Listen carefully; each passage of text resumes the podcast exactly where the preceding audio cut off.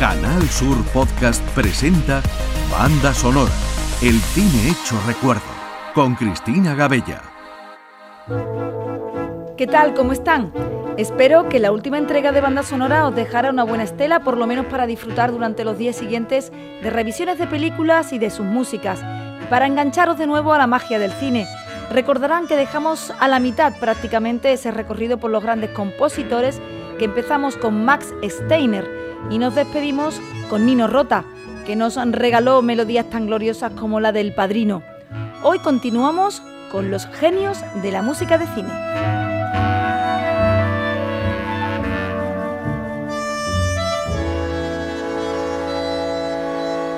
Hoy retomamos y lo hacemos para empezar con otro músico italiano, considerado por muchos como el mejor, sobre todo porque creó un sello muy particular y reconocible para sus bandas sonoras. Hablamos del gran Ennio Morricone, que fallecía el año pasado a los 91 años, convirtiéndose en una leyenda por el inmenso legado que dejó, con más de 500 bandas sonoras para el cine y la televisión y un centenar de composiciones para orquesta clásica. A este romano niño prodigio de la música, la vida le dio un giro cuando se cruzó con un joven y desconocido cineasta llamado Sergio Leone e inventaron juntos un subgénero del cine, el spaghetti western, muy ligado también a nuestra tierra, al desierto de Almería y a un actor en particular, a Clint Eastwood. Y crearon en la década de los 60 la trilogía del dólar, que los hace mundialmente famosos por tres películas, El bueno, el feo y el malo, por un puñado de dólares y la muerte tenía un precio. En la trilogía, estos dos magos del cine cuidan de que las películas generen el mismo ambiente, con pocos diálogos, escenas largas y la música creando un emocionante clímax.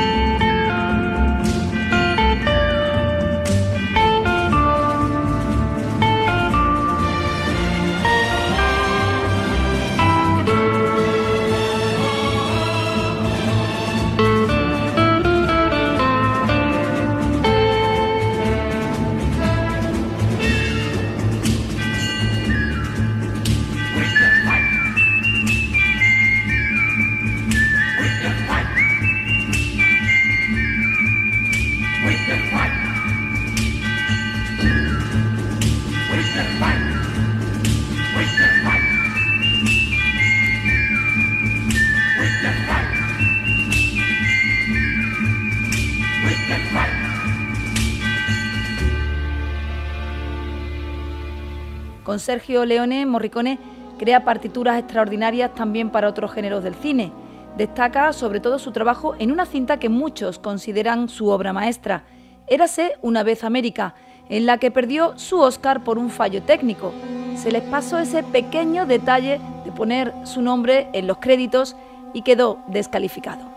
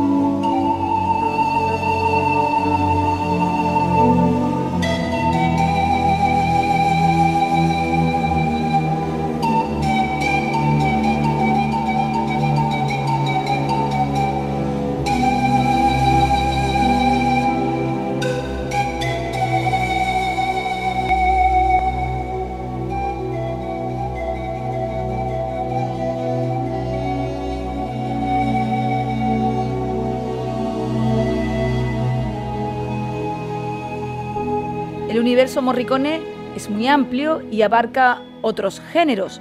Lolita, La Cosa, Novecento, Días de Gloria y hasta una de las más emblemáticas de Pedro Almodóvar, Atame. Pero en los 80 despunta con una de las melodías más bellas del cine en un drama histórico en los paisajes de la selva amazónica, de esas que dejan huella para siempre en nuestra retina y en nuestros oídos, La Misión. Dirigida por el británico Roland Joffé, interpretada por un elenco de actores magníficos con Robert De Niro y Jeremy Irons a la cabeza y con la música de Morricone poniéndole la guinda al pastel con esa combinación de corales litúrgicas, tambores nativos y guitarras españolas, a veces en la misma pieza, en representación de la mezcolanza de culturas, de las partituras que te trasladan a otro tiempo y a otras tierras.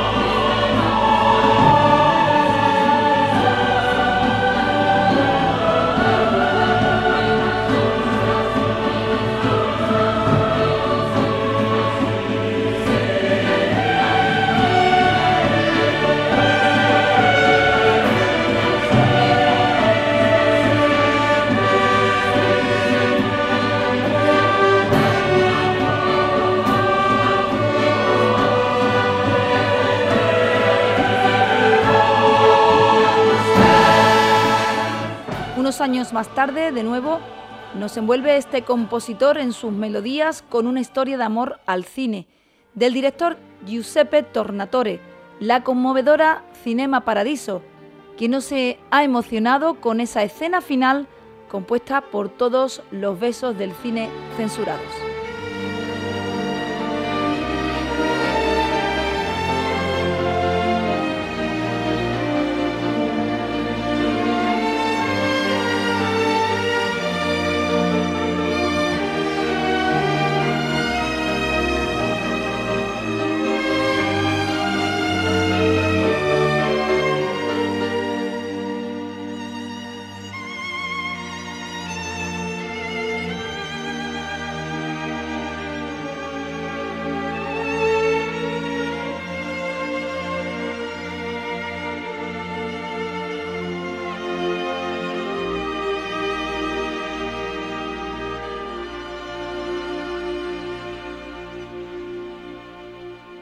Los clásicos en banda sonora. El cine hecho recuerdo. Y de un grande a otro con mayúsculas. En la década de los 70 se da a conocer posiblemente el compositor más popular del cine, John Williams. Neoyorquino, pianista de jazz, ya había participado en películas previamente tocando el piano para bandas sonoras de compositores de los que ya hemos hablado, como Herman o Mancini. En su haber suman más de 100 películas, sin contar las series de televisión, Williams es el creador de los temas musicales que están en la mente de todos, sobre todo ligado a los directores Steven Spielberg y George Lucas.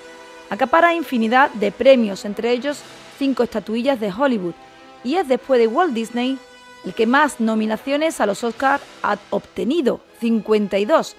El primero de ellos lo ganó por El violinista en el tejado del director Norman Jewison.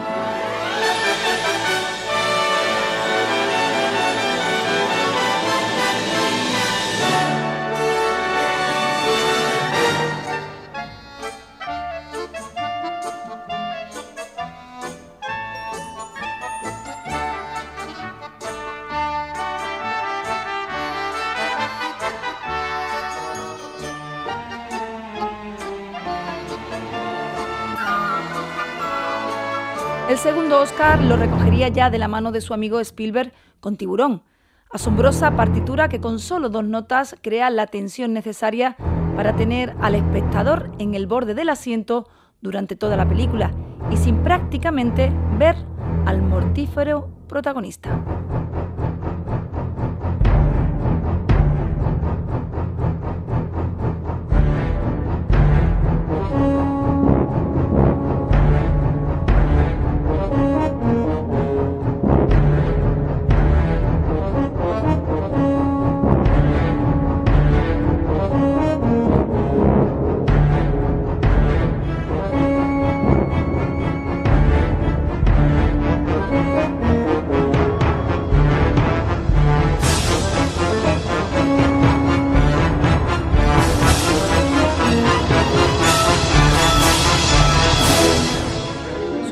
Llega a la cumbre, con la creación de la música de una de las sagas más taquilleras de la historia del cine, con el tema posiblemente más escuchado en todos los formatos que no necesita ni presentación.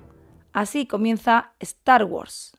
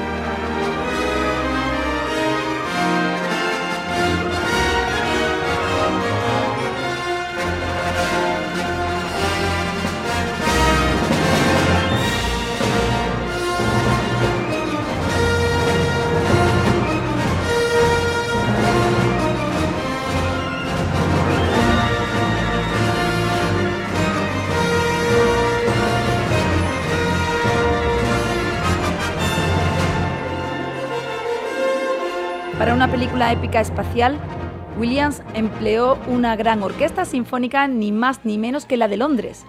Vendió con ella más de 4 millones de copias y consiguió su tercer Oscar. El American Film Institute la eligió en 2005 como la banda sonora más importante de todos los tiempos, pero no es la única saga en su trayectoria. Con Spielberg también le dio vida a las aventuras del arqueólogo más famoso del cine, Indiana Jones.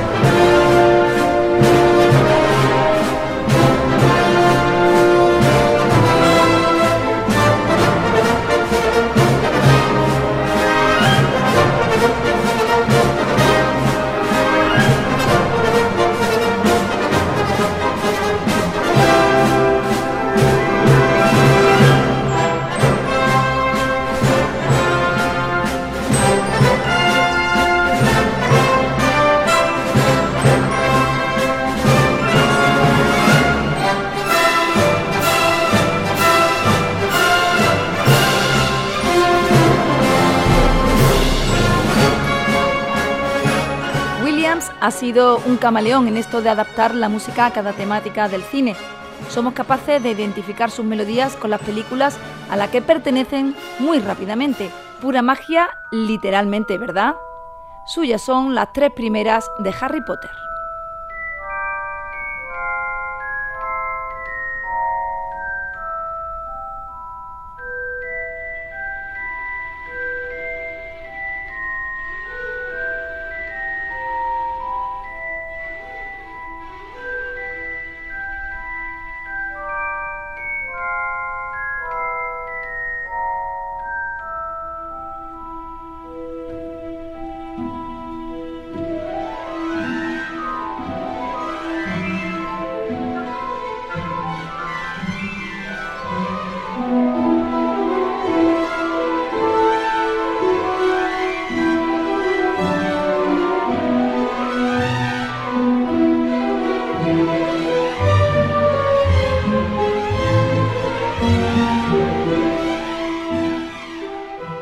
Le sumamos títulos como Superman, ET, Parque Jurásico, pero su último Oscar lo recibió por una de las bandas sonoras más desgarradoras del cine dramático de los últimos tiempos, la lista de Schindler, con una maravillosa interpretación de violín.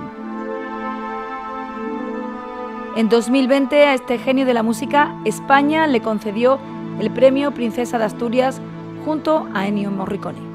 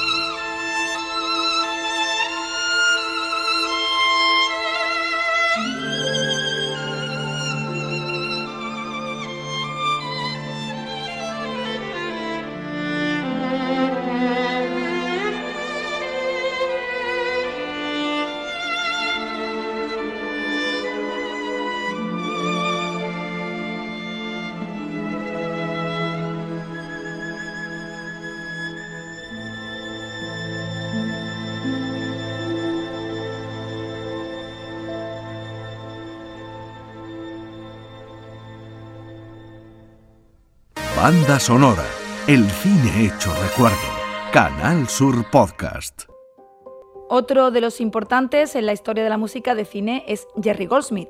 Nacido en California, tocaba el piano con seis años y pronto tuvo claro que quería dedicarse a componer para el séptimo arte, sobre todo cuando conoció el trabajo de su admirado Miklos Rosa.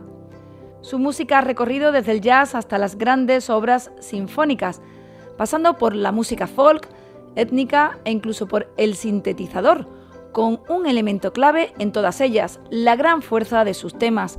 Goldsmith era de los que pensaba que una película debía llevar música solo donde lo necesitara, un golpe de efecto mejor que un continuo musical que cansara al espectador.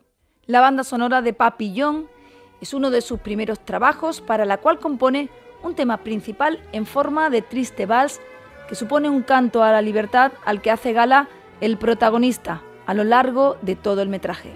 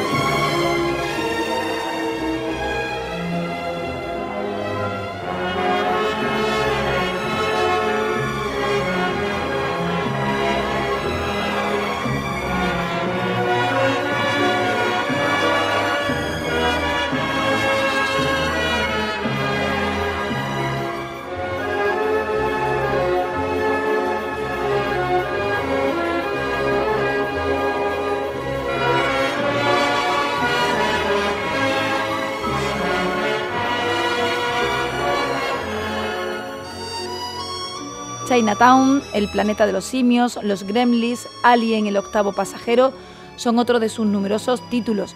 Fue nominado 17 veces para los Oscars, pero solo una vez lo recogió con una partitura para una película de terror, La Profecía.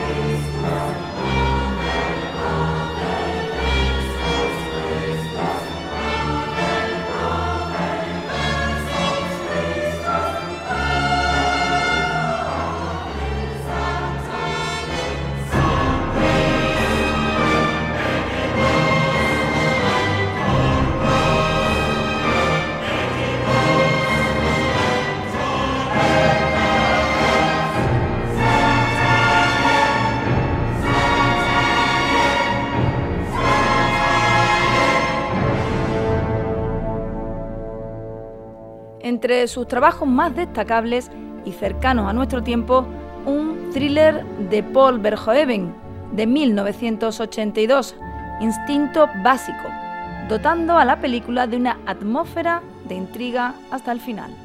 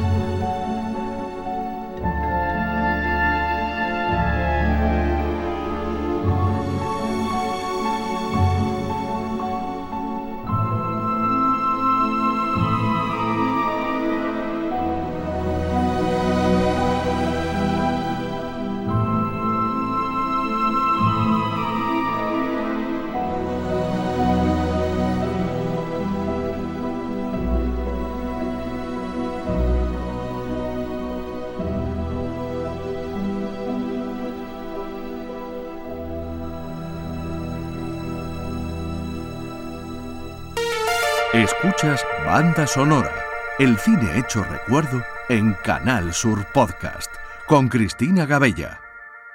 Y pegamos ahora un salto a la vieja Europa, donde se da a conocer en los años 60 a un gran compositor francés, Maurice Jarre, y al que el reconocimiento mundial le vino con una superproducción histórico-épica, Lawrence de Arabia, considerada una de las mejores películas del cine y con la que Jarre ganó un Oscar a la mejor banda sonora original. Trabajó a contrarreloj para realizarla, logrando que la música fuera tan esencial para el éxito de la cinta como la propia dirección de David Lynn, dando momentos tan memorables como cuando el tema principal hace aparición al entrar Lawrence por primera vez en el desierto. De esos en los que se nos eriza la piel y comprendemos la magia de este séptimo arte.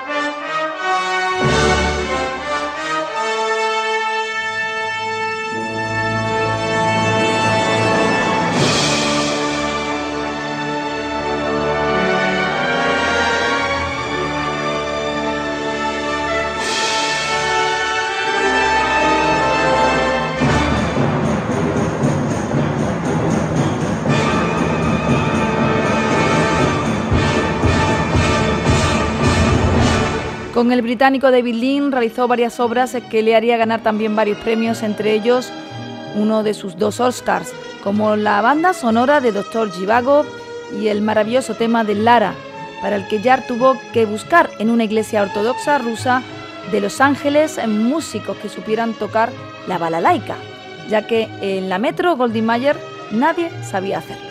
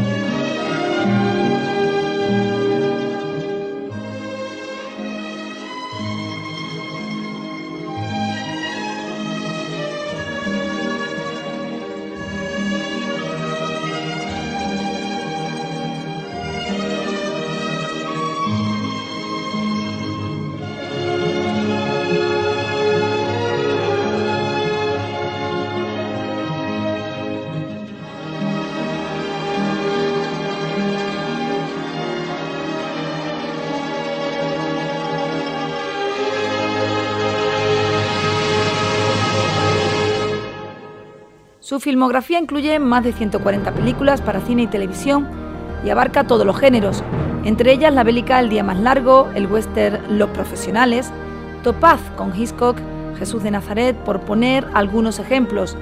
Jar escribía principalmente para orquestas, pero durante los años 80 empezó a probar la música sintetizada, el sonido Jar.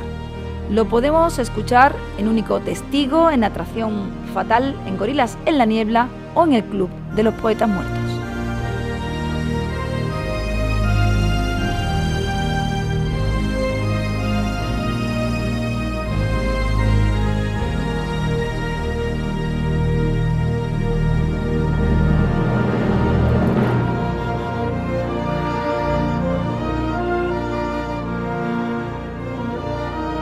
Y nos quedamos en Europa con otro gran compositor que como Jar terminaría emigrando a los Estados Unidos, el británico John Barry, que empezó como trompetista en una banda de jazz y algo que más tarde le influiría a la hora de componer las partituras de sus bandas sonoras.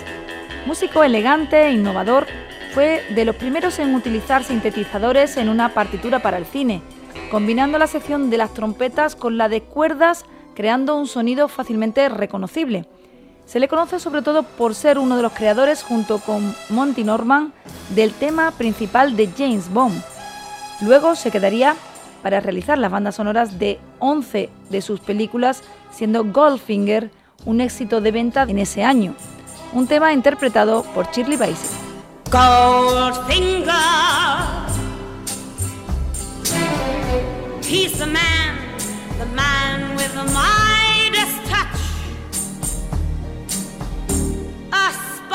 spider's touch. Such a cold finger beckons you to enter his web of sin.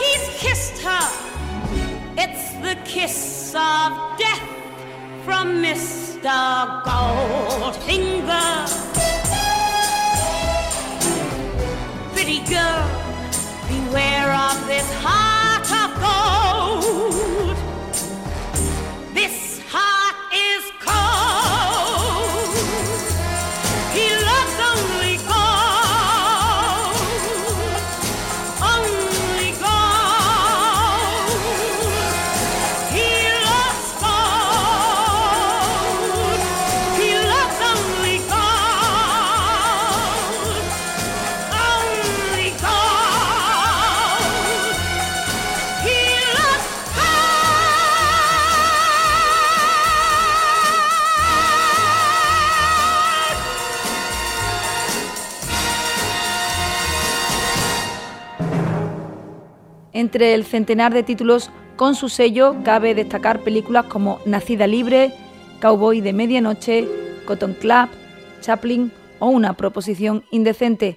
Fue nominado en siete ocasiones a los Oscar y ganó cinco estatuillas, entre ellas las legendarias Bailando con Lobos y una que a mí especialmente me transporta a una historia de amor memorable en la sabana africana, en los rostros de dos monstruos de la interpretación como lo son Meryl Streep y Robert Redford.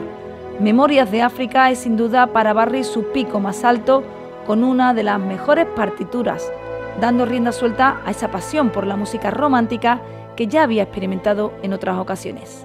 Disfruten de ella.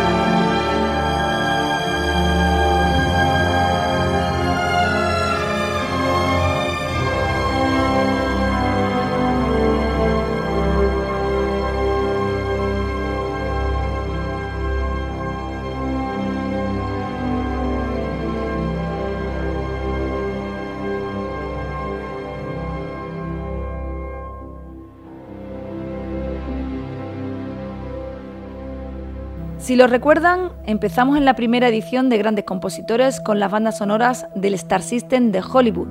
Y aunque poco hemos salido de tierras norteamericanas, hemos llegado a nuestros días con músicos de cines europeos que también han hecho gran parte de su trabajo en los Estados Unidos. En la actualidad uno de los más sobresalientes es Hans Zimmer.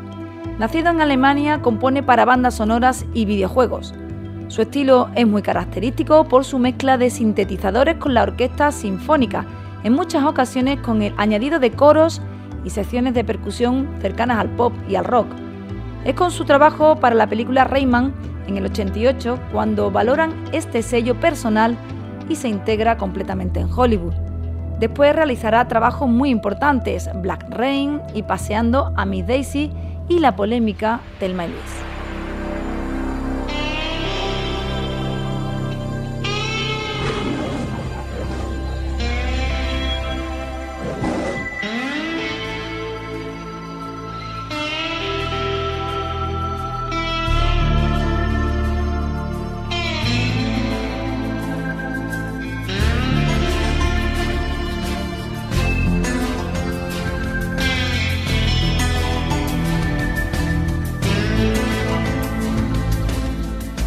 a principios de los 90 cuando Zimmer se consolida con su trabajo para Walt Disney en El Rey León, banda sonora que le valió su hasta ahora único premio Oscar. El alemán compuso una espectacular partitura con toques tribales y mucha influencia africana y aplicó también una orquestación bastante épica por momentos y emotiva en otros. Aunque sean animados, esos paisajes de la sabana están magistralmente ligados a su música.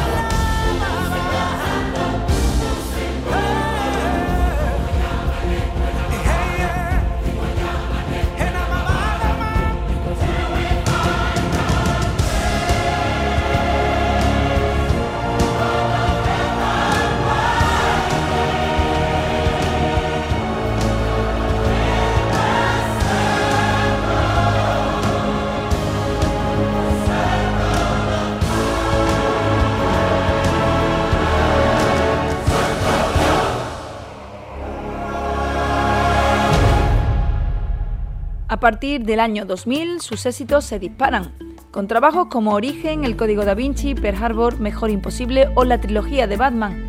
Pero me quedo con una cuya música ha sido utilizada en muchos audiovisuales, incluso en un anuncio de un conocido producto navideño. Hablamos de Gladiator, que consiguió el Globo de Oro, la historia de Máximo Décimo Meridio de Ridley Scott.